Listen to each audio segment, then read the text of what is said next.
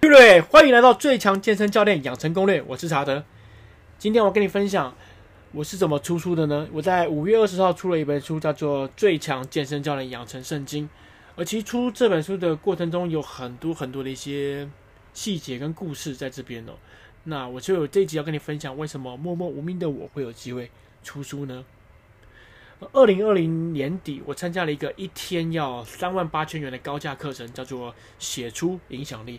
这课程呢是由谢文宪宪哥、王永福福哥和城邦集团的老板何飞鹏先生共同举办的课程。那这课程的目的很简单，就是要寻找想出书的人。所以，如果你有兴趣想要出书的话，这是一个机会，让你能够离出版更近。但是机会到了，你就真的能够抓住吗？你还是要有一些关键能力啊，你才要掌握，才有机会。在这课程的尾声，老板安排了一个彩蛋，就是让五到六位学员有机会跟总编辑们聊天。总编辑哦，所以与其说是交流了，它其实更像一个毛遂自荐。像我不知道大家知不知道，一般的出版流程是怎么样？一般出版流程就是你要投稿到出版社。然后出版社看了之后，可能是编辑会看，编辑看看之后觉得不错，再呈报给总编辑，然后总编辑看看觉得不错，才有机会出书。也就是说，它是一个要层层的关卡要突破。那这个课就让你有机会直接面对能否出书的关键的总编辑。如果他们说 OK，就有机会。请记得我是说有机会，不代表一定可以哦。那在最后面的这个座谈会上啊，那编辑就为了我旁边一个正妹，他就问他说：“诶，你觉得你这本书会卖吗？”市面上同类型的书这么多，为什么一定要出这本？那正妹被这样问就卡住了，就瞬间傻眼，就只能很支支吾吾的就呃就说呃，我觉得这个想法很特别，就这样了。那一瞬间我就觉得，哎，这画面好像很熟悉耶，就是这就很像销售在谈单嘛，谈 case，就是你在讲话的时候，你要引起对方的兴趣，讲出对方的需求和痛点，才有机会成交嘛。我看正妹被总编辑这样问到的时候，我就心里就开始盘算：等一下呢，我要怎么回答？我要跟总编辑讨论什么，会比较有机会让他对我印象深刻，有让我有机会出书。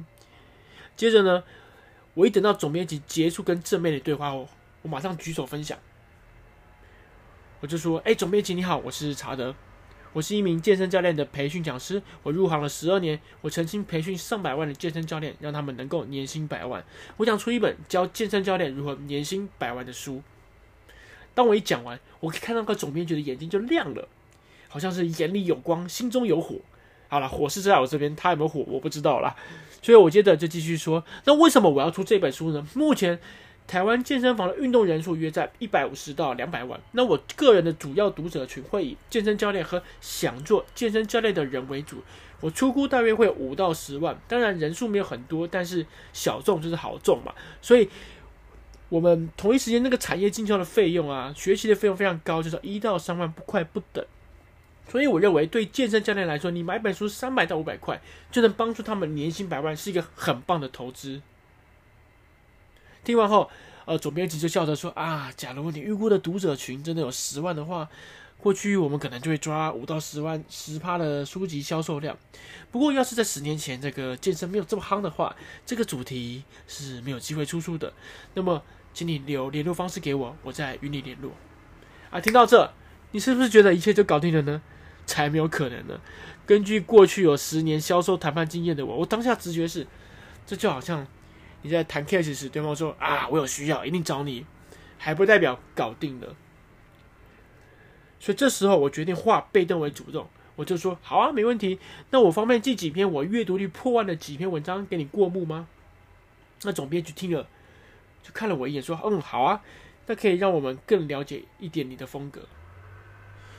接着结束了当天的对话，呃，课程下课后，还没回到家，我就快速的在教室里整合了今天的对话集，再一次在 email 里借我介绍我自己，我还把我最热门的三篇文章，就是分享超过四百次的文章寄给了总编辑，但是过了五天，始终都没有回复，唉，我心里就想，唉，该不会没机会了吧？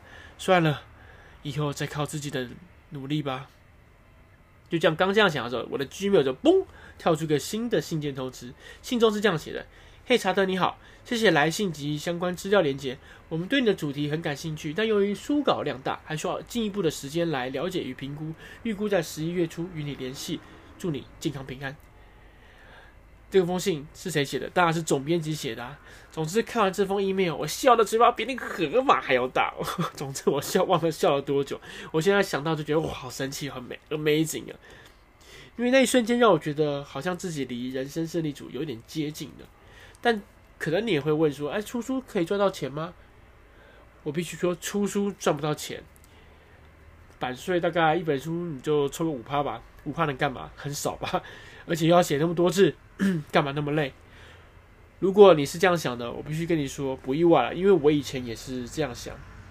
但直到我看到了一本书，叫做《记得你是谁》。这句书的一句话就是：漫长人生，你打算留下什么给这个世界？这让我改变了想法。我当时看完了《记得你是谁》这本书后，就有个想法萌生而出：如果有个健身教练生涯攻略本，我们再也不为生涯方向而苦，更不会为没钱而苦。那不是很好吗？总之，有人觉得谈钱很势利，但说真的，我们没有钱的时候很难去在乎成长，更别说心中的梦想。有时候啊，别人口中的诗与远方根本配不上我们心中的钱与面包。有时候呢，我们会因为没有钱就忘了心中的梦想。可是，只要多试一次，就能够让梦想靠更近一点了。这也是为什么我会分享今天这一集的原因。不是要让你觉得我有多厉害、多努力，只是想跟你分享一个方法，让看到的你有机会朝自己的梦想前进。比没钱更可怕的是迷惘，比迷惘更可怕的是原地踏步。希望这集能给你多一点信心，让你勇往直前。机会永远不是留给准备好的人，机会是给敢冲的你。我是查德，希望这集你会喜欢。那我们就下集 Podcast 见啦。我的 podcast 每周五的十一点会上最新的节目，没有意外的话应该会啊，因为我现在都可以提前录个两到三集，因为我现在工作时间做了调整，所以如果你喜欢我的 podcast 的话，就每周五十一点就准时收听。那我看状况有没有办法偶尔多新增一两集，因为我其实现在都有些库存，就库存录库存录的很多的话，就可以多分享一点了。好啦，总之。今天就到这边，我们就下次见啦，拜拜。